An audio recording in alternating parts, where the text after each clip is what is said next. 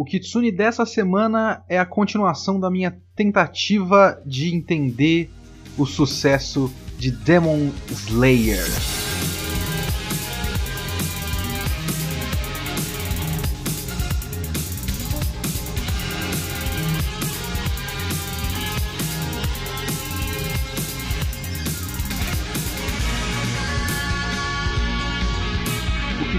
Semana é o meu podcast semanal para eu comentar o que eu quiser, do jeito que eu quiser. A ideia é fazer uma review por semana. Pode ser um filme, um livro, um anime inteiro ou só um episódio, um mangá inteiro ou só um volume. Eu vi, eu li, eu quero falar, então é aqui que eu vou falar. Se você quiser comentar o episódio, me siga no Twitter, arroba leokitsune, ou manda e-mail para leokitsune.gmail.com e não esquece de seguir o podcast para ser notificado de novos episódios. Pois bem, o nosso segundo podcast, o Kitsune da segunda semana, veja bem, foi o volume 1 de Demon Slayer. E eu estava planejando continuar volume a volume. É uma coisa que eu ainda quero fazer para outras coisas, eu acho, porque essa era a ideia inicial do podcast. Eu queria pegar vários mangás e, e ir acompanhando volume a volume, queria fazer isso com Bleach, com 20th Century Boys, com Kimetsu no Yaiba, com Full Metal Alchemist, várias coisas assim. E acabou que eu tive outros interesses, quis falar de filme, quis falar de livro, quis falar de seriado, Dark, Twin Peaks. É, eu tenho um livro que eu estou pensando em fazer para o próximo podcast também e tal. E eu fiquei pensando que, porra, volume a volume, dependendo do mangá, tipo, Bleach eu teria que destacar 74 episódios do meu podcast só para ele, enquanto falo de outras coisas, quanto tempo vai durar isso, sabe? Então eu resolvi compilar. Talvez em outros mangás que eu, faça isso também, de 5 em 5 volumes, de 3 em 3 volumes, é, por arco, alguma coisa do tipo. E eu resolvi compilar esses volumes 2 a 6, porque até onde eu verifiquei, esses são os volumes adaptados no anime. Então se você assistiu o anime de Demon Slayer Kimetsu no Yaiba, a primeira temporada, a única existente até o momento da gravação aqui, em 25 de julho de 2020. Você vai saber do que eu estou falando aqui. Claro, você vai ter, na verdade, a experiência do anime. E é isso que eu gostaria de verificar. Porque eu assisti o começo do anime. Como eu falei no outro podcast, eu assisti o começo do anime. Eu achei, bom, ok, é bonito, é muito bem feito, eu já vi isso milhares de vezes, eu não preciso. Tá ótimo. Mas esse negócio explodiu! E eu tô aqui na minha cabeça ainda tentando entender, beleza, se esse negócio explodiu, algum motivo deve ter. Ele tem algo de especial. A explicação óbvia que todos já me deram várias vezes e que é o que eu também acredito até o momento é que o anime era muito bonito, as pessoas se empolgaram muito com um anime muito bonito. É um shonen de porrada padrão, do jeito que todo mundo gosta, então é exatamente o que todo mundo queria, só que muito bem feito. Ele é mais ou menos. Eu já falei bastante do My Hero Academia na época do VideoQuest, e eu tenho aquele vídeo no VideoQuest que é o problema de My Hero Academia, onde eu argumento, pelo menos assim, na minha concepção, que My Hero Academia acaba não é, atendendo às expectativas de quem queria um substituto de Naruto, porque ele não está exatamente no, no jeitão da narrativa e da fórmula da narrativa do shonen de porrada. E o pessoal queria a fórmula da, da narrativa do, do shonen de porrada, queria literalmente um novo Naruto, porque eles estavam órfãos de Naruto especificamente. E o Demon Slayer foi isso. Ele foi. E se a gente pegar Naruto só que pagar os animadores.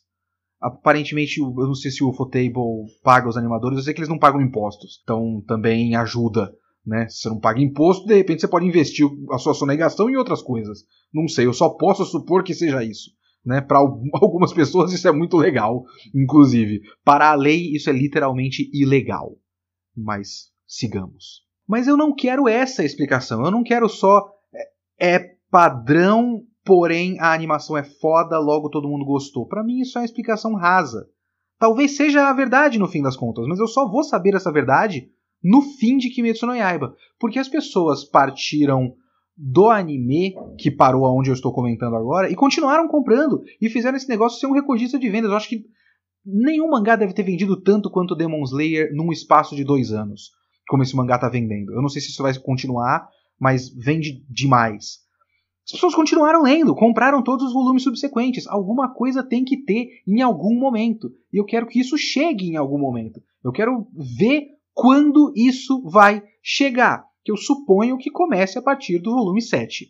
Porque dos volumes 1 a 6 eu ainda não entendi. Pois bem, o que acontece neste mangá nos volumes 2 a 6?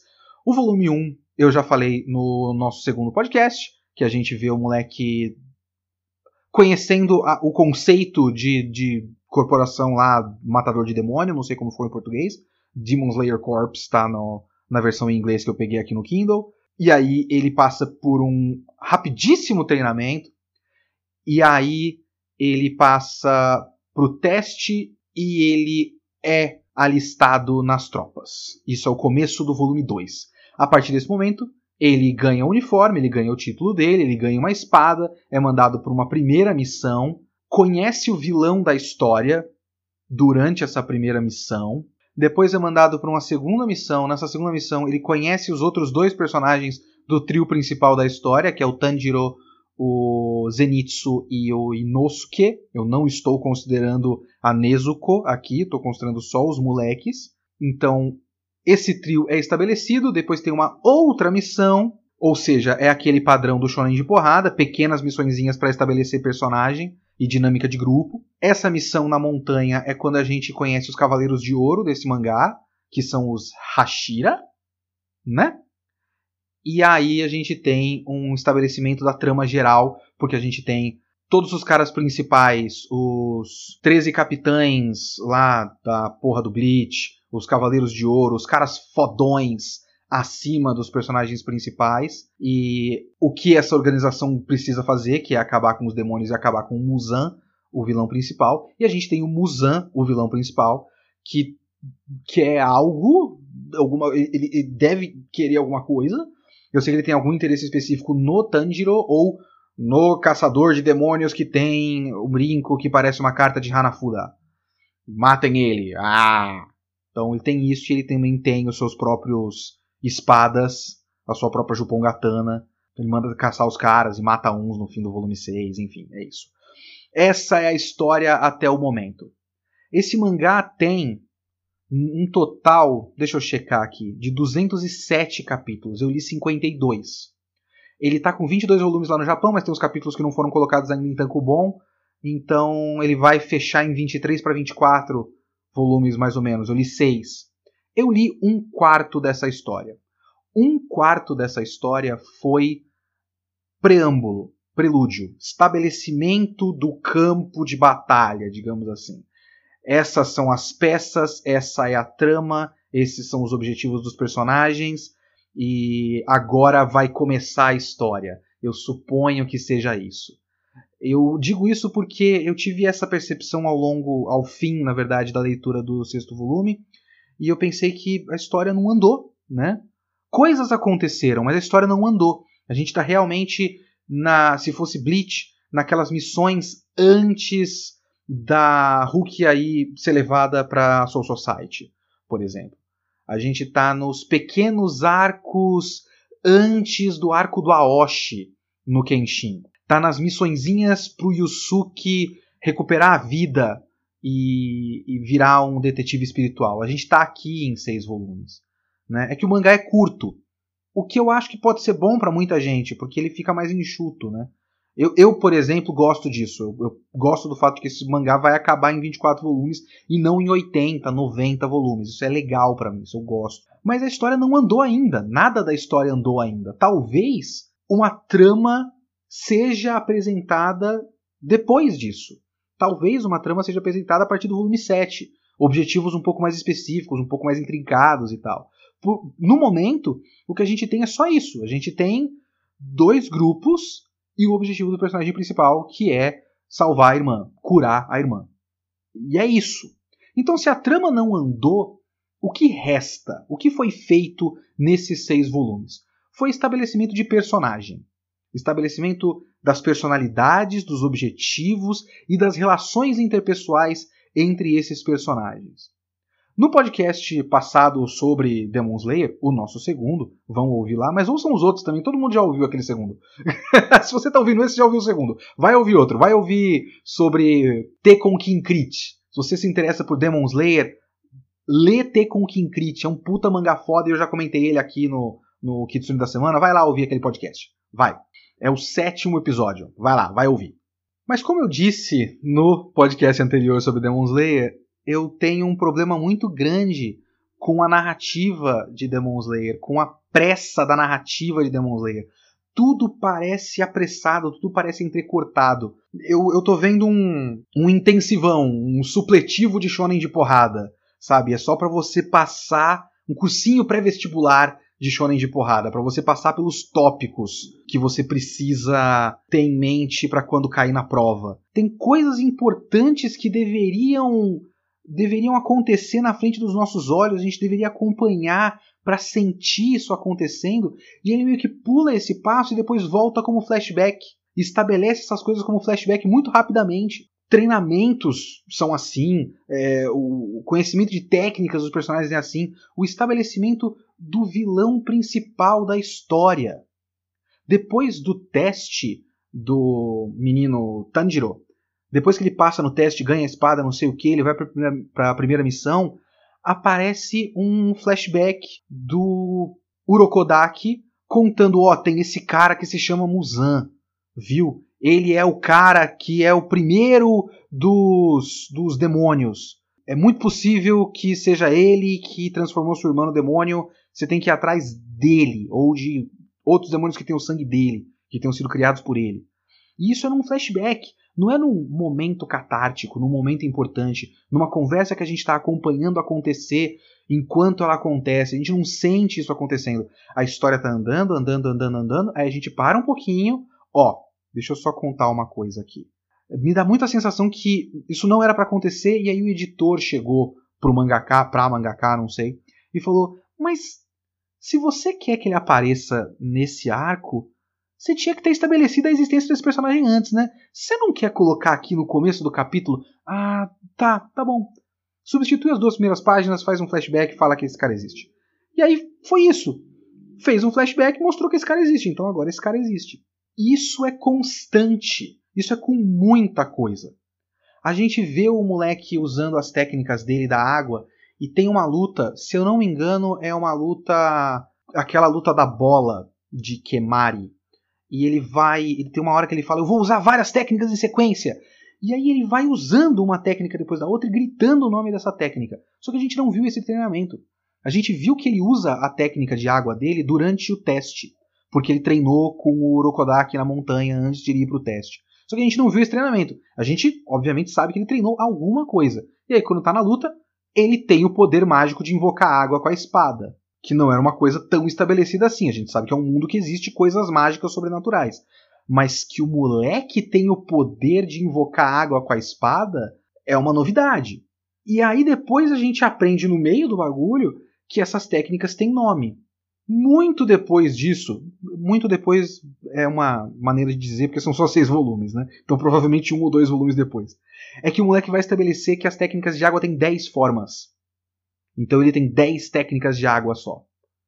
Só que se isso tudo acontecesse organicamente, se a gente conhecesse cada uma dessas técnicas organicamente, elas iam significar alguma coisa. Eu lembro muito de Rurouni Kenshin Samurai X, que foi o meu mangá preferido por muito tempo, até ser muito difícil gostar de Rurouni Kenshin. Enfim, eu vou ter que elogiar esse filho da puta desse pedófilo vamos lá, desculpa mundo, o cara soube fazer um mangá bom, depois só fez porcaria. E aí, pedófilo, então pau no cu dele. Mas vamos lá, falar de Samurai X. Quando a gente conhece o Kenshin, a gente vai conhecendo cada uma das técnicas dele uma por uma. E eu não tô falando só do macaqueiro Hino Hirameki que ele vai aprender lá na frente e tal. É, eu tô falando das técnicas que ele já tem. Ele meio que usa uma só por um certo tempo e você acredita que essa é a técnica que ele conhece. Ele tem o Batojutsu e ele tem um golpe que eu esqueci qual é, algum fulgor do dragão do céu, um negócio assim, que tem um nome em japonês. Ele usa uma técnica. E aí depois que ele precisa usar uma outra técnica, tem um momento para essa técnica. porque essa é uma técnica diferente da outra. Enquanto uma é, sei lá, um corte horizontal, a outra é um corte é, vertical de baixo para cima para ser um ataque antiaéreo. Então, ó, ele usou essa técnica dessa vez, e isso tem peso. E aí depois que ele vai usar essa técnica contra o outro cara e não funciona, falou, caralho, a técnica que a gente viu naquele outro capítulo, que é uma técnica foda, com esse cara não funciona. Então as coisas vão tendo, vão tendo construção, vão tendo peso. Quando ele usa o Batojutsu de verdade contra o Jinê, é um momento, sabe? Por mais que você esteja ligado que o Kenshin é muito, muito, muito foda, a gente vai sentindo o quanto ele é foda paulatinamente, sabe? E não simplesmente numa luta ele usa sete técnicas, todas elas têm nome e é foda e é legal. Não é assim. E eu sinto falta disso em Demon Slayer. Ele simplesmente vai usando esse bagulho. O único momento que isso funciona mais ou menos é um momento que o outro maluco. Eu esqueci o nome, mas é um cara que tem um kimono com, com dois padrões diferentes. Eu acho bem legal. É o cara do primeiro volume que encontra ele na floresta, tenta matar a Nezuko. Ele tem nome. Esse cara treinou com o Urokodaki e ele também tem técnicas de água e ele usa a décima primeira forma. Falou, caralho, ele criou uma forma. Normalmente só tem 10, ele criou uma décima primeira. E isso só funciona porque foi estabelecido antes que tem 10. Só que o estabelecimento do fato de que tem 10 foi uma coisa muito sem graça. Naquele momento. Depois serviu para alguma coisa. Mas até a gente estabelecer que tinha um limite, o moleque parecia que não tinha limite. Ele só ia usando. Pá, pá, pá, pá, pá. Ele ia usando as técnicas. E de repente, ah, nossa, ele tem 10, então ele tem um limite, então é alguma coisa. Falta isso. Falta isso em muita coisa. E falta isso no estabelecimento da relação dos personagens, que é crucial nesse momento. É muito importante que os personagens e a relação entre eles seja estabelecida, mas isso é muito mal feito ao longo desses seis volumes, na minha opinião de bosta. Demon Slayer hoje tem muitos fãs. Né? Do nada, antes ninguém ligava, mas aí agora existe o anime, então aparentemente tem fãs desde criancinha. E se você já gosta muito de Demon Slayer, se você ama os personagens, se você acha que a relação deles é muito legal, se você adora fazer fanarts e, e, e fanfics dos personagens porque você acha que eles são muito fofinhos uns com os outros, tudo bem, não tem problema. Na minha opinião, a relação entre eles foi muito mal estabelecida. Então vamos ponto a ponto aqui, vamos passo a passo.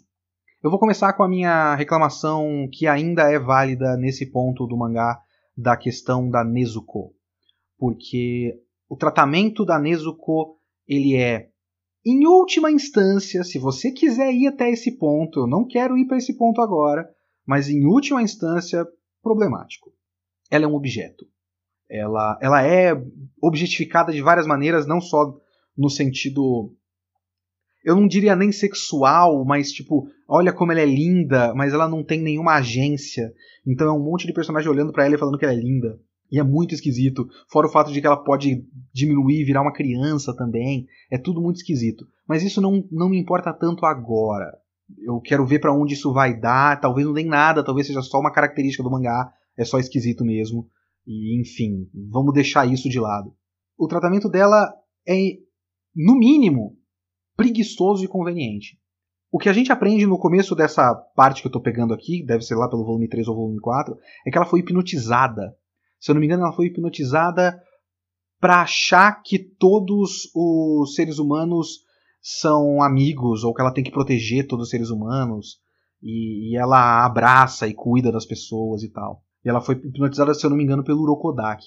Então, ela deveria ser um problema, deveria ser uma dificuldade da história, porque o moleque principal quer salvar a irmã dela, que é um demônio.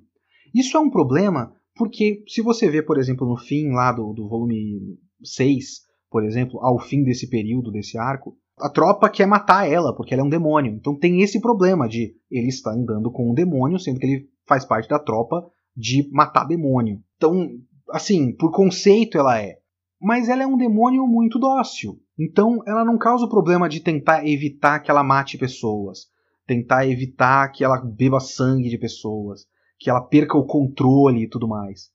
É, o problema de ela sair por aí no meio da noite e de ela talvez ser uma pessoa noturna enquanto o Tanjiro ainda continua sendo uma pessoa diurna porque ele ainda está nos, nos horários normais das pessoas e tal. Não tem esse problema, é tudo muito conveniente. Quando não dá para usar ela no meio da trama, ela dorme por dois anos, ou dois meses, ou qualquer coisa do tipo. Ou pelo período que for necessário, ela fica dormindo dentro da caixa. Quando precisa usar ela, ela sai da caixa e luta. Quando talvez ela possa atacar alguém, ela foi hipnotizada. Então ela não é um personagem, ela é apenas um objeto, é uma coisa que o Tanjiro carrega nas costas e que de vez em quando causa algum problema que no fim das contas acaba sendo sempre um mal entendido. Não é um problema de verdade, porque ela não é um problema. É como os outros olham e falam: porra, tem que matar esse demônio. E falam: não, é minha irmã, ela é boa. Aí as pessoas olham e falam: ah, tá, ela realmente é boa, tudo bem. Então é fraco. Podia ser mais, podia ser conflito, podia ser problema, podia ser alguma coisa. E não é. É simples. Quando a história não pode lidar com ela, a história não lida com ela, ela fica num cantinho. Não gosto, realmente não gosto da maneira como a Nezuko é usada em Demon Slayer. Por enquanto, são só seis volumes. Aí a gente tem o Zenitsu. O Zenitsu é um caso curioso para mim, porque ele é exatamente o tipo de personagem que eu gosto. Ele é muito próximo do arquétipo do Usopp. Eu sou um grande fã do Usopp, sabe? E ele é um personagem próximo do Usopp, ele é um covarde, ele não, não quer lutar de verdade. E o flashback dele é um flashback interessante, porque eu, eu me identifico com o que ele está passando. Ele tem um. No caso dele, é um senso de gratidão que se transforma num senso de responsabilidade. Eu entendo essa, esse sentimento de eu tô me metendo em algo que é muito maior do que eu. Muito maior. Eu vou me fuder muito nessa porra. Porque eu não vou dar conta. Eu sei que eu não vou dar conta. Mas eu tenho que fazer, porque eu tenho responsabilidade para com as pessoas que têm expectativa em cima de mim. Existe uma expectativa em cima de mim, então eu preciso atender. Então foda-se, pau no meu cu, eu vou lá, vamos me fuder, é isso que eu tô fazendo. Então eu entendo, eu entendo perfeitamente. E ele talvez seja a única apresentação de personagem que faça algum sentido.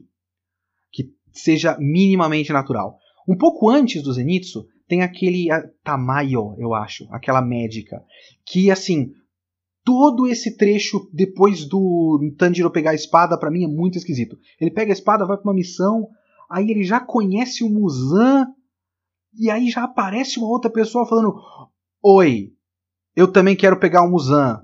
Eu tenho uma solução por causa da sua irmã. Eu sou médica. Vai ficar tudo bem. Vem comigo. Aí ele é levado e ela fala: então, eu tenho. Eu, eu, também sou um demônio e eu não bebo sangue, não mato pessoas. Então tem uma solução e a gente vai conseguir essa solução aí. Vai pegando o sangue dos outros, porque aí a gente consegue é, o sangue do Musan e a gente transforma ela de volta. Firmeza? E é muito por acaso, sabe? É muito do nada. O Muzan aparece do nada. E essa mina aparece do nada e falou: eu, eu vou te ajudar. Eu olhei pra sua cara, eu fui com a sua cara. Bateu uma coisa aqui, bateu o nosso santo. E a gente, a gente tem alguma coisa aí, tá rolando alguma coisa. Eu gosto muito de você, eu vou te ajudar agora. E aí ela ajuda. E é muito esquisito. O Zenitsu é um pouco melhor do que isso. Se eu não me engano, ele encontra o Zenitsu no, no meio da rua. É, tipo, o Zenitsu já tinha aparecido antes, estabelecido a existência dele no fim do teste, né? E ele já tinha aparecido como um covarde. Ele podia só ter sido deixado de lado, como o cara sobreviveu, mas ele sobreviveu com muito medo de tudo que ele passou, porque esse teste é foda. Beleza, podia ter sido só isso. Aí ele volta e ele acaba sendo levado para a mesma missão do Tanjiro a contragosto, porque ele também tem medo e tudo mais. Isso é legal é, é um pouquinho mais natural. Ele aparece um pouco menos do nada do que a média dos personagens de Demon Slayer. Mas tem uma coisa que me incomoda muito no Zenitsu. Bom, primeiro o fato de que ele é chato pra caralho. Eu não, não acredito que eu vou falar isso em voz alta, mas tipo, One Piece é mais sutil do que Kimetsu no Yaiba na maneira como lida com o personagem do covarde. O Usopp é um cara covarde de uma maneira muito mais interessante do que o Zenitsu. Ele mente, ele arranja desculpa, ele tenta criar coragem para fazer as coisas, mas ele não sabe muito bem. A técnica dele, o tipo de, de coisa que ele usa para lutar, que é ataque à distância, né, dar tiros à distância, reflete a maneira covarde dele de lidar com tudo isso da aventura que ele está participando. O Zenitsu não. O Zenitsu senta no chão e grita: Eu estou com medo! Ah, que medo de tudo isso! Ah, não, eu não vou porque eu estou com medo! Ah! É muito básico. É muito sem graça. E é muito chato. Quase todos os balões do Zenitsu são balão de grito. E são muito parecidos uns com os outros. Se ele não tá gritando que ele tá com medo, ele tá gritando que aquela menina é bonita, ele queria ficar com ela. Porque também ele é o tarado da história. Porque isso é um mangá. e todo mangá precisa ter um tarado. Então ele juntou o Usopp com o Sanji e fez o Zenitsu. Então é isso. Paciência.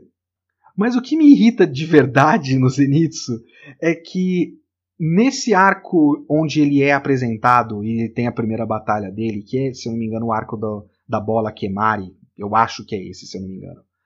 Ele dorme e luta enquanto dorme. Então você vê que ele tem essa característica. Antes de você conhecer ele de verdade, ele simplesmente faz isso. E isso meio que parece uma piada. É, é, é para ser bizarro, inusitado e engraçado. E não tem problema para mim isso acontecer. Eu acho até interessante que ele só consiga lutar quando ele tá dormindo. Legal, tudo bem. No outro arco, tem o flashback dele. E a gente conhece o, o cara que tá treinando ele, que ele chama de vovô e tal, e ele tentando corresponder às expectativas desse cara e tal. E aí, depois desse flashback, ele dorme e faz o ataque dele da respiração elétrica, qualquer coisa, qual é o nome aí. Realmente parece que a história queria que a gente sentisse que isso é um grande breakthrough, sabe? Ele conseguiu, ele se superou. Mas a gente já sabe que ele faz isso. Isso já tinha sido estabelecido antes e tinha sido estabelecido de uma maneira que não, não era pra gente levar tão a sério assim. Então, se de repente ele tivesse completamente falhado na outra e nessa ele conseguisse vencer dormindo, ia ser um momento de catarse, um momento de superação, de alguma forma. Ou se na primeira ele só conseguisse dormindo e nessa ele não consegue dormindo e acaba tendo que se virar acordado. Isso vai acontecer em algum momento da história, é óbvio que vai acontecer. Esse é o desenvolvimento natural do personagem, não tem muito, muito jeito. Então eu sei que isso vai acontecer. Mas se é para ser um momento de superação dele, não pode ser um momento de superação que a gente já viu ele fazer a mesma coisa antes. Então alguma diferença tinha que ter. Ou ele não tinha conseguido antes, ou dessa vez ele fazia outra coisa. No arco da montanha, do, das aranhas. Mas não, ele fez a mesma coisa duas vezes, sendo que uma delas é logo depois de um flashback. Então é só esquisito a maneira como o personagem é estabelecido. E depois disso tem o Inosuke. E o Inosuke, eu gosto dele de certa forma, mais ou menos, não sei. Porque o Inosuke aparece do nada.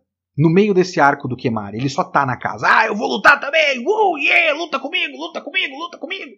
Mas o que que me incomoda pra caralho nisso? Não é exatamente o Inosuke. O Inosuke não foi trabalhado de verdade ainda. O que é um problema. Porque esse era o momento de trabalhar o Inosuke tem alguma coisa de um flashback e ele, ele tem alguma coisa com orgulho dentro dele. Tem, tem essa temática dele. Ele tem orgulho e ele não admite que alguém seja mais forte do que ele, então ele precisa ser mais forte, ele precisa provar a força dele e tal. Beleza, mas ele foi muito mal trabalhado até o momento. Em algum outro momento a gente vai trabalhar melhor o, o Inosuke. Suponho. Por enquanto ele é carisma. Ele é um doido com cabeça de javali e que grita e quer luta. Legal. E ele aparece do nada. O que poderia ser interessante se ele é simplesmente um maluco que aparece do nada e de repente some. Só que ele faz parte do grupo. E depois desse arco, eles são levados, o trio, para uma casa de uma senhorinha para eles se recuperarem. E isso, cara, é um dos momentos mais Demon Slayer que existem. Um dos momentos mais constrangedores desse trecho que eu li. Eu vou colocar no top 3. Ainda tem outros dois momentos constrangedores desse mangá.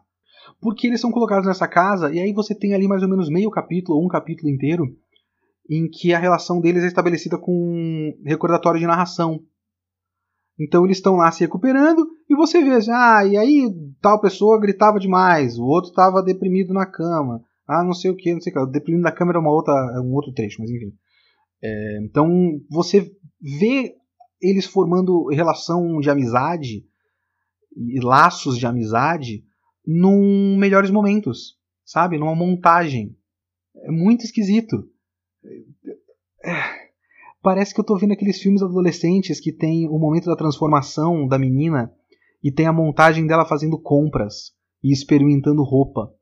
Porque é o momento de libertação dela, onde ela é ela mesma, sabe? Essa, esse tipo de bobagem de é, roteirista hollywoodiano que acha que conhece como é a vida de uma menina adolescente americana. Então, parece que eu tô vendo isso. Em vez de eu ver a história acontecendo, eu tô vendo só uma montagem. A versão YouTube Poop do mangá. É isso que eu tô vendo. É muito esquisito. E é assim que é formado o grupo principal. O grupo principal devia ser formado na montanha. Eu pensei que era para isso que ia servir o arco da montanha das aranhas, do, do Rui, porque você estabeleceu um grupo principal de heróis e eles são mandados para a mesma missão ao mesmo tempo. Então é aqui que a gente vai ver como eles se relacionam, qual é a sinergia desse grupo, como eles usam os poderes juntos, como eles se ajudam, aquele momento em que um personagem olha para o outro e fala: Nossa, ele é bom, ele tem um coração bom e tal. Eu pensei que seria isso, porque o que eu pensei que seria feito nesse arco das aranhas? Tem algumas coisas que eu gosto em Demon Slayer, vamos lá, para eu fazer um preâmbulo para o que eu vou falar agora. Uma delas é o fato de que o trio de personagens é caracterizado cada um por um, por um certo sentimento, que pode ser uma coisa boa, mas também pode ser uma coisa ruim, sabe? O moleque principal é compaixão, e essa coisa da compaixão é o elemento mais coerente do mangá até o momento, o, o elemento mais bem trabalhado até o momento. Ele sempre é um, um, um ser de compaixão, é, oferecendo essa compaixão para quem merece, e isso é legal. É, eu, eu, falei no outro podcast que eu acho meio básico, e eu realmente acho meio básico. De fato, é meio básico. Mas não deixa de ser positivo também. E, e ele vem trabalhando consistentemente. Então tá, tem isso. Então o moleque é compaixão, o Zenitsu é covardia, é medo. De certa forma, tem, tem nuances aí, mas vamos estabelecer desse jeito. E o outro moleque é orgulho. Então você tem esses, esses elementos desses personagens. E aí você tem esse arco da montanha com as aranhas. Aquele é um grupo de vilões formados por esse Rui que são estabelecidos num senso de família distorcido. O cara queria formar uma família, então ele controla pessoas, manipula pessoas, é, extorque, maltrata, tortura, etc, etc, e cria laços artificiais através do medo. E aí ele considera que é uma família. Tipo, ele pegou uma mina qualquer e falou: "Você vai ser a mãe dessa família". Então é uma brincadeira de boneca, basicamente, distorcida e, e bizarra. Só que assim, o que eu estava esperando? Se agora a gente está nessa fase do padrão shonen de porrada, que você precisa estabelecer as missõezinhas para formar um grupo de personagens para depois entrar na saga principal, que vai ser, suponho eu, a partir do volume 7 ou algo próximo disso. Se você está nessa fase, então você está estabelecendo grupo. Então você tem que criar uma espécie de um tema que una esse grupo. Se você já estabeleceu que os vilões são uma família do jeito errado, eu estava esperando que o grupo dos heróis seria uma família do jeito certo. Eles são laços criados através do medo e da dor. Esses três caras, Tanjiro, Zenitsu e Inosuke, vão ser laços formados com sinceridade. Não. Eu fui percebendo durante a leitura que a relação entre esses personagens já foi estabelecida. Naquele trecho que eles estavam lá se recuperando na casa da senhorinha. Com aqueles recordatórios de texto. Ah, então agora eles são amigos. É isso. Agora você já sabe que eles são amigos. O mangá já passou por isso. O que ele vai fazer nesse momento é só estabelecer de novo a relação Tanjiro e Nezuko. Eles são irmãos, eles se amam, eles são uma família de verdade. E o contraste feito com os vilões não é com o grupo dos heróis, é com o Tanjiro e a Nezuko. Que a gente já viu, a gente já sabe. Muito mal, Porque esse momento também não, não retrabalha nenhuma questão. Não é como se ele tivesse pensando sobre a ideia de família e aí você vê como a relação do Tanjiro e da Nezuko reflete uma versão dessa ideia. Não, é só os vilões têm uma relação familiar errada, Tanjiro e Nezuko têm uma relação familiar certa. É amor verdadeiro. Acabou. Acabou. Acabou. Acabou. É básico e a gente já tinha visto esse básico. Então eu fiquei ali frustrado. Eu, tô realmente ainda esperando para ver o momento em que eu vou realmente sentir que esses três personagens têm uma relação é, de amizade que faça sentido, se é que a relação deles vai ser de amizade. Porque tem várias maneiras de você juntar um grupo de heróis. Eles podem estar juntados forçados ou qualquer coisa do tipo. Mas não é. Eu mais ou menos acredito que o que eles têm ali é uma relação de respeito mútuo e amizade. Não é uma relação que foi formada para mim. Na minha leitura de Demon Slayer, essa relação ainda não foi formada. Pois bem, mas muito mal estabelecido o grupo principal, o trio Tanjiro, Zenitsu e Inosuke, mais uma vez eu vou repetir, eu não estou considerando a Nezuko. A Nezuko não é uma personagem, ela é uma caixa que de vez em quando bate em algum demônio. Então tem esses três personagens, eles estão estabelecidos, muito mal estabelecidos, mais estabelecidos. Eles foram estabelecidos, eles estão ali, são um grupo agora, beleza. Qual é o próximo passo? Mostrar os Cavaleiros de Ouro. Quem é o grupo fodão? Os caras que a gente vai olhar e falar: caralho, eu quero muito ver esses personagens lutando. Qual será que é a Bankai do Rengoku? Sabe? Precisa estabelecer esses caras para a gente é, ter a expectativa de uma luta futura e ele usar um, um poder fodão que ele vai usar do nada porque isso não foi mostrado antes, mas a gente tem que acreditar que ele é foda porque ele é foda. Ele é um Hashira, não é? Logo, ele é muito forte. Logo, ele tem um poder muito foda e a gente só fica na expectativa de a gente ver qual vai ser o desenho bonito na página. Se é que vai ter um desenho bonito na página, eu já falo disso depois também. Mas é aí que a gente chega no segundo momento mais constrangedor deste trecho de Demon Slayer. Porque os caras são levados para para alta cúpula para fazer uma, uma corte marcial, digamos assim, do Tanjiro, o que faz completo sentido. Ele está andando com um demônio, mas ele tem que matar demônio, então isso tem que ser reportado para, para os superiores. E obviamente, se você tem um grupo de caras muito fodões que vivem de matar demônios, vão ficar muito putos com alguém que anda por aí com um demônio e vão querer matar a Nezuko. Ok, sem problema nenhum. Só que aí a gente tem o estabelecimento do, do grupo dos caras fodões, dos, dos três capitães, do, dos Cavaleiros de Ouro, como eu falei. Só que a maneira como eles são apresentados me lembrou Black Clover, aquela apresentação dos caras dos Touros Negros. Eu assisti uns 14 episódios de Black Clover. Eu tinha colocado na minha cabeça que eu ia assistir todo Black Clover pra, pra acompanhar o anime e tal, pra ver qual é o novo shonen do momento. E, bom, primeiro que ele não é o novo shonen do momento. e segundo, que ele não parou ainda, né? Ainda bem que eu parei com 14, ele tá com tipo mais de 100? Sei lá quantos episódios tem esse anime. Quem quiser ver, que veja. Eu não vou ver essa porra, não. Mas eu tive ainda tempo de conhecer os, os touros negros. E eles são um grupo naquele primeiro momento, porque é óbvio que vai ser mais do que isso. Eu entendo. Eles precisam ser estabelecidos como algum tipo de carisma para você querer ver mais esses caras depois, e depois eles estão trabalhados com um pouco mais de nuance. Ok. Só que em Black Clover, a solução que foi criada foi apresentar cada um daqueles caras como uma piada. Então eles são uma piada. Que nem o cara que é basicamente um pedófilo com fetiche pela própria irmã. Não é isso? Acho que tem esse cara.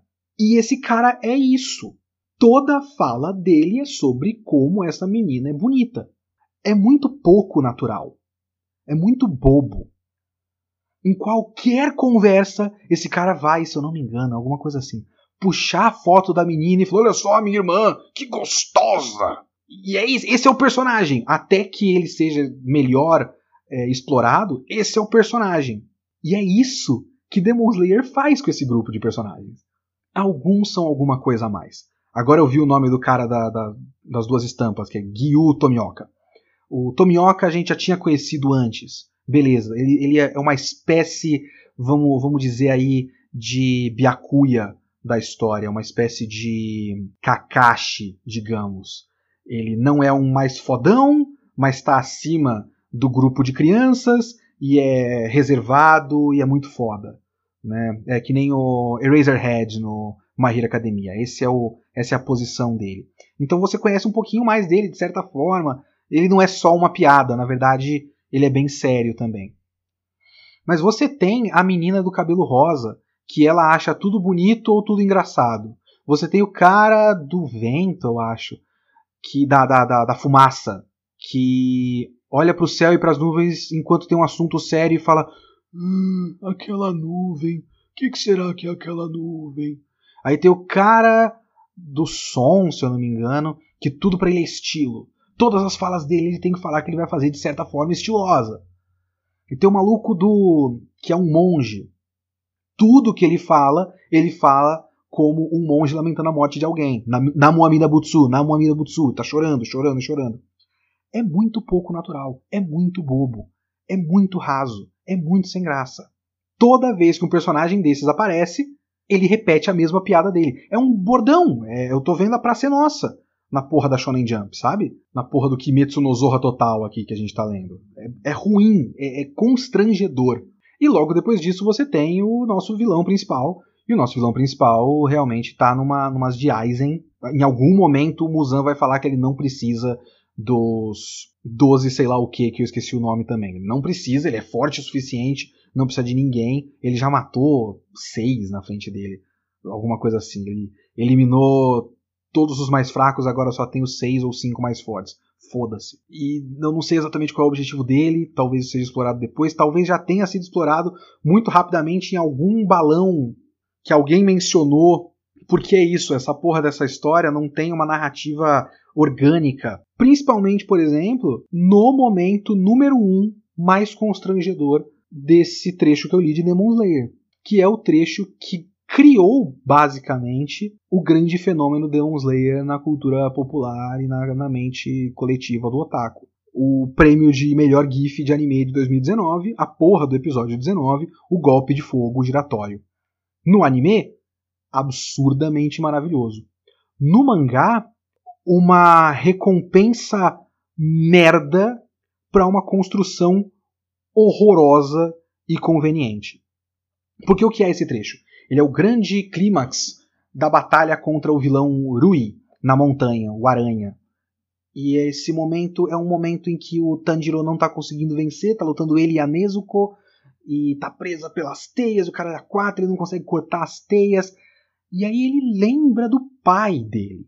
E o pai dele fazia uma dança. E ele repete essa dança, que a família dele sempre mexeu com fogo e ele repete essa dança e cria um poder de fogo com a dança do pai dele. E aí ele faz um corte que no mangá é basicamente um círculo de fogo, numa página inteira, e é uma página só. É absurdamente sem graça. Parabéns para quem olhou para isso e falou: caralho, essa vai ser a nossa cena foda. Mas é um, um clímax muito sem graça. É só um golpe que não tem nenhum apelo visual nenhum, nenhum apelo visual. É, é, acaba e acabou, assim. É, é, é, um golpe sem graça. Os golpes de água são muito mais bonitos, no geral, nesse mangá. Esse golpe de fogo, nesse momento, é visualmente anticlimático. E ele é uma recompensa de um bagulho que a gente não sabia que existia. Ou sabia, e como eu disse, foi mencionado em algum momento muito rapidamente num balão no começo da história. Porque eu já falei no podcast anterior que a relação do Tanjiro com o resto da família é só conveniente. Assim como a relação dele com a Nezuko é só conveniente, com a família também é só conveniente. Eles foram usados para morrer e criar uma motivação para ele. Mas nunca foi criada uma relação de verdade, sabe? Eu nunca senti a morte de ninguém, eles simplesmente morreram. E o moleque não sentiu a morte de ninguém. De vez em quando ele lembra. E tem um quadro que ele lembra da família e a família tá sem rosto. O desenhista da história nem se prestou a desenhar o rosto dos personagens. Porque foda-se, não precisa de rosto, não precisa de personalidade, não são pessoas. São displays de papelão que representam a ideia do trauma da perda da família. Eu não sei se nesse momento que isso estava sendo estabelecido, o pai dele foi mencionado. Eu não me lembro, sinceramente. Eu acho que não foi. Se foi, foi muito ampassant, foi muito rapidamente. E aí o pai dele, do nada, ele lembra: caralho, olha só, meu pai, meu pai fazia um bagulho. E se eu fizer o bagulho também? E ele tira esse poder do cu. Ele não treinou esse poder, ele só lembrou do pai. Então tudo isso é simplesmente tirado do nada. É um grande deus ex machina tirado do nada para ele criar um poder e vencer o, o, o, vilão da história. Que ele nem vence, na verdade, depois o vilão tá em pé e aí chega os, os Cavaleiros de Ouro e, e vence lá. A cena não é construída, você fica perdido porque é mais uma coisa que ele, que ele tem, um golpe que ele tem, que ele cria do nada, e você tem que acreditar que ele tem e tá tudo bem e que faz sentido, para uma recompensa muito sem graça daquele golpe qualquer. E é isso que eu fico pensando no, na leitura de Demon Slayer. Que Demon Slayer é um, um grande storyboard, parece. Um projeto, um protótipo de um mangá bom para ser escrito depois. Mas esse mangá não vai ser escrito depois. O que fizeram mesmo foi usar ele de storyboard para um anime. E aí alguém olhou e falou: Porra, isso aqui é uma cena meio qualquer coisa. Só que se a gente vai fazer 26 episódios, o ponto que faz mais sentido parar é um pouquinho para frente. a gente precisa de algum clímax. Esse é o grande arco de luta desse, desse anime por enquanto, dessa primeira temporada. Então precisa ter o momento da luta final do arco de porrada dessa temporada. Vai ter que ser esse golpe. Então a gente vai ter que transformar esta cena qualquer numa cena. E aí eles criaram uma cena. E essa cena criou o fenômeno Kimetsu no Yaiba Demon Slayer. É admirável, é realmente admirável o que os caras da, da Ufotable fizeram às custas de muito imposto não pago. É, é muito legal.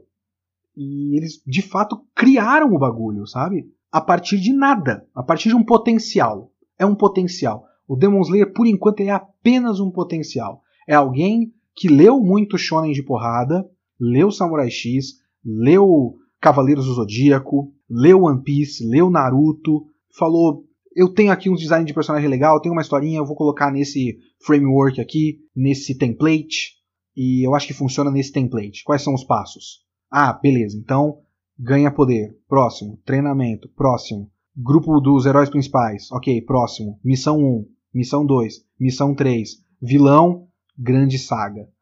Eu só posso supor que o próximo passo seja algo.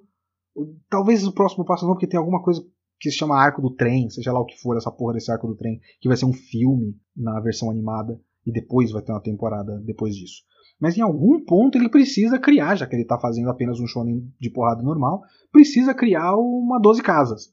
Tem que ter um vilão final e os capangas, e aí você vai capanga depois de capanga em lutas legais, onde você mostra finalmente a Bankai daquele Hashira e tudo mais, em, em, lutas estilosas que não exatamente significam alguma coisa, mas que o fã quer ver, o fã quer ver aquele cara com design bonito lutando de maneira estilosa. Então, em algum momento isso vai existir e talvez seja legal, eu espero que seja legal.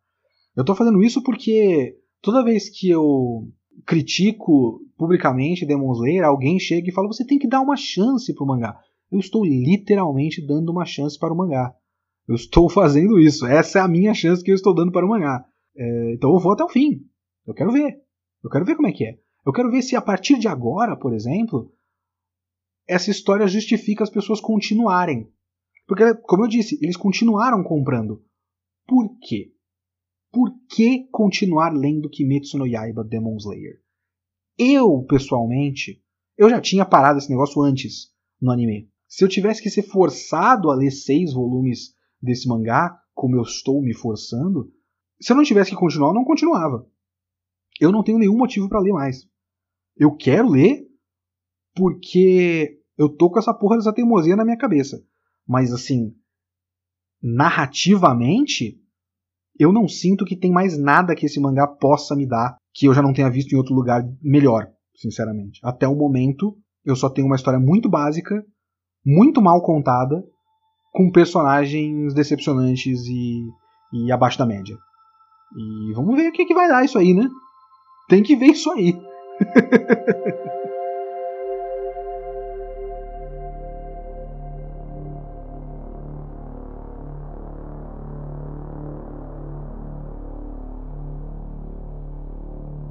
Muito bem, vamos aos e-mails sobre o podcast 10, o Kitsune da semana número 10, sobre BNA, Brand New Animal, do Trigger e da Netflix.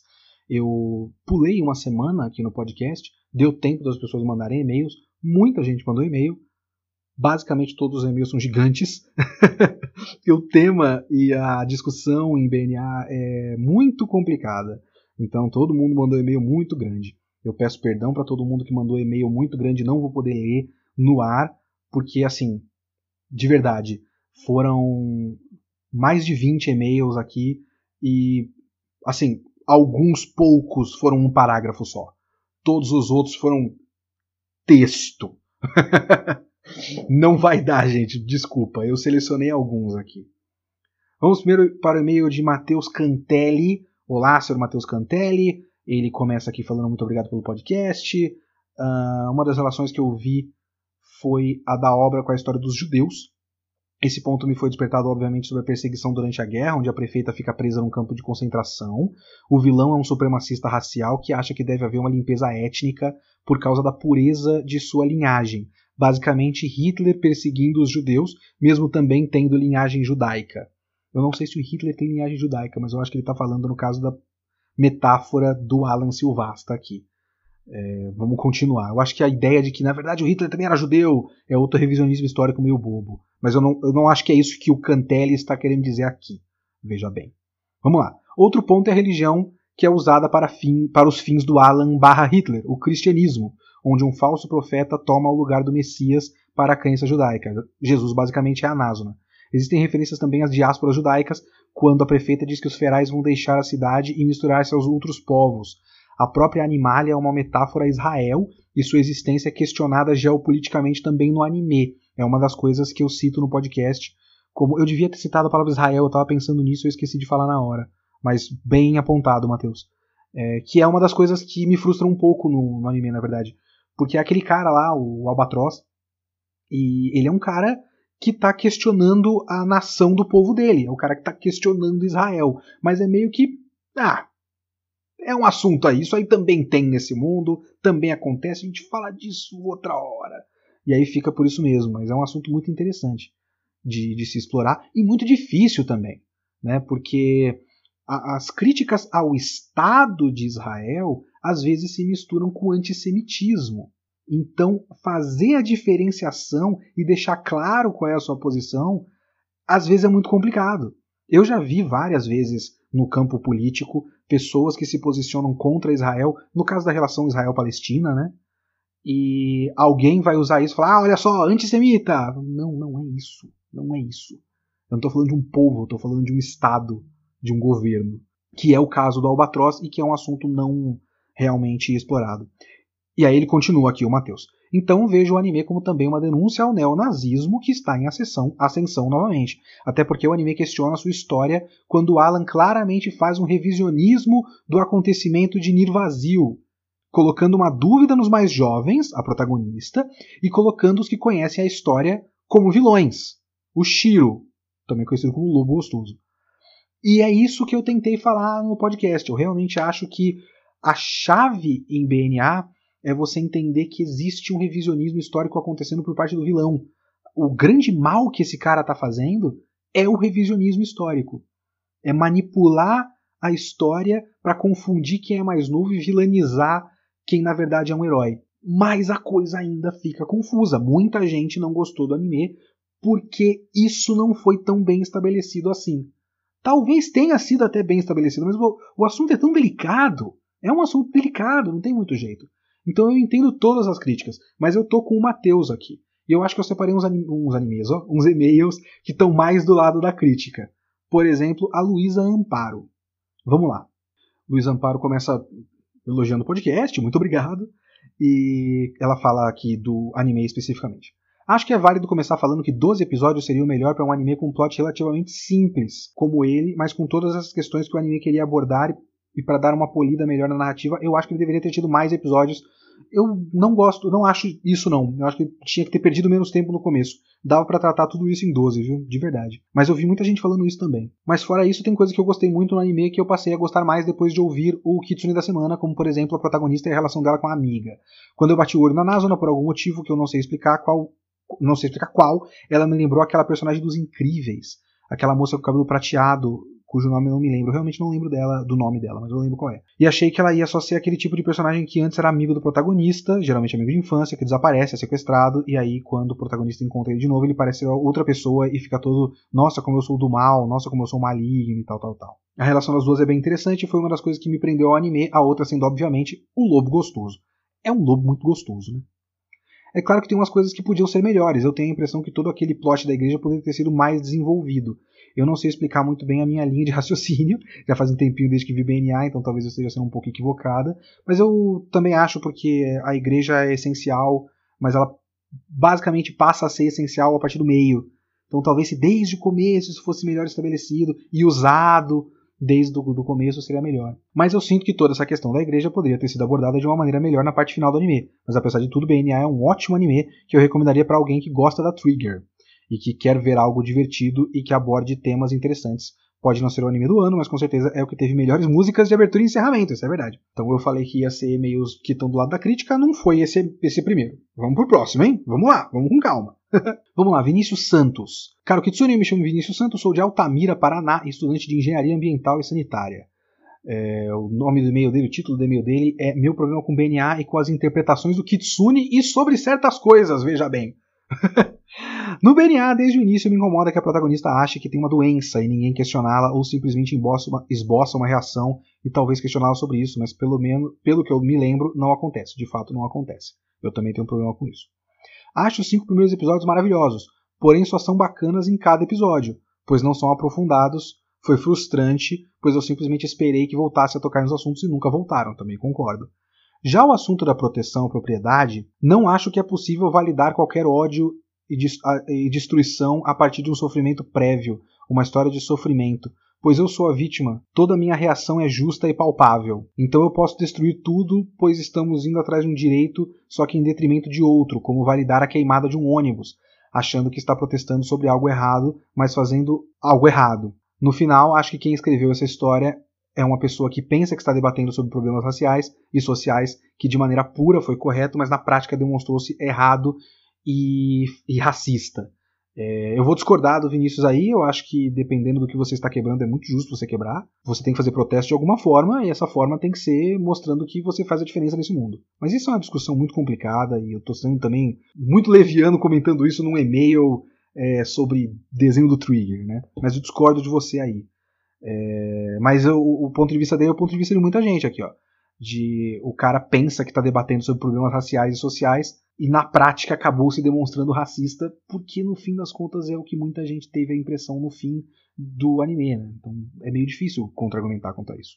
E tem também o Edson Correia dos Santos, que tem 27 anos e é do interior da Bahia e aspirante a escritor de reviews. Fiquei decepcionadíssimo com o BNA, até o episódio da revelação do Shiro como lobo prateado eu estava achando magnífico. Também amei o episódio do beisebol mas a partir do momento que a história da Ninho Vazio é contada, me lembrou bastante toda a trama que estraga Shingeki no Kyojin, colocando que a opressão contra os ferais é justificada com o passado violento da raça, mesma coisa que acontece com o povo de Eldia e os titãs. Sou ridiculamente preconceituoso e colocando os oprimidos um contra o outro. Eu entendo o seu ponto, mas eu discordo, porque não é uma questão de que a violência contra os ferais é justificada pelo passado violento da raça. Esse é o ponto de vista de quem está cometendo a violência contra os ferais. No caso do Shingeki no Kyojin, a gente tem um flashback, foi uma das últimas coisas que eu li do, do Attack on Titan, no mangá. Você tem um flashback, não é o ponto de vista de ninguém, não é ninguém contando a história, é neutro. É um acesso sobrenatural a informações práticas. Em Attack on Titan, de fato, o povo de Eldia é violento e causou genocídios. Não é só o ponto de vista de alguém. Em BNA, é o supremacista é, branco, basicamente, né? O ariano lá, o, o Alan Silvasta, ele tá criando a narrativa de que o passado dos ferais justifica a violência contra os ferais, porque eles já são violentos demais. Isso eu tenho que defender o BNA. Tem outros pontos que eu não defendo. Esse eu preciso defender. O Edson continua. Todas as temáticas sobre avismo social, crimes, radicalismo religioso, corporações dominantes, racismo e protesto pelos direitos são bem colocados nos episódios inicialmente, mas acabam evidenciando que os ferais causam o próprio mal com a narrativa de Mir Vazio. Isso eu acho que o, os ferais causar o próprio mal é o problema de ter o Alan Silvasta como um feral. Ele devia ser um humano. Talvez ele criasse um, um feral lobo de três cabeças e mandasse para cima do, do Shiro, em vez de ele lutar. Porque ele queria ter a luta final e tal. Se é pra ter a luta final, que seja contra outra coisa, não sei. O cara comandasse um mecha que fosse, tanto faz. Mas o fato de ele ser um feral e causar a violência contra os ferais é um problema. Mas não exatamente o negócio do vazio, como eu acabei de explicar. Aquilo é narrativa do cara, é revisionismo histórico. Se seguisse sem essa parte fantasiosa, continua o Edson, e continuasse como um biopunk, seria muito mais decente. Daria para discutir bastante como o Shiro, sendo um proto-nacionalista, ocasiona em uma repressão de justiceiro, a la Rorschach, é, que também é um, seria um caminho interessante. Esse é o meu relato sobre BNA. Segue bem no podcast, você manda bem demais. Abraço. Muito obrigado, Edson, pelo seu e-mail. É, e é isso. São muitos e-mails, muitos e-mails gigantescos, muitos e-mails que abordam essas questões, que estão decepcionados com o BNA e são críticas todas muito pertinentes. Tem um e-mail aqui, por exemplo, do Piada Interna, que é muito, muito, muito grande. Ele fala muito sobre um filme da Disney chamado Zombies e vai, seria muito longo de ler. Mas o título do e-mail dele é O pior racismo é o racismo disfarçado de antirracismo. Eu entendo todos esses sentimentos. Então, só que não dá para ler todos os e-mails. Então, muito obrigado a todas as pessoas que mandaram dissertações para mim aqui nessa, ao longo dessas duas semanas.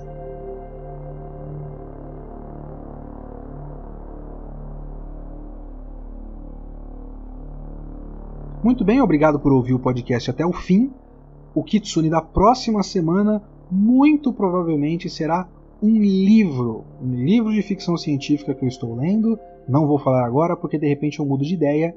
Até semana que vem. Falou.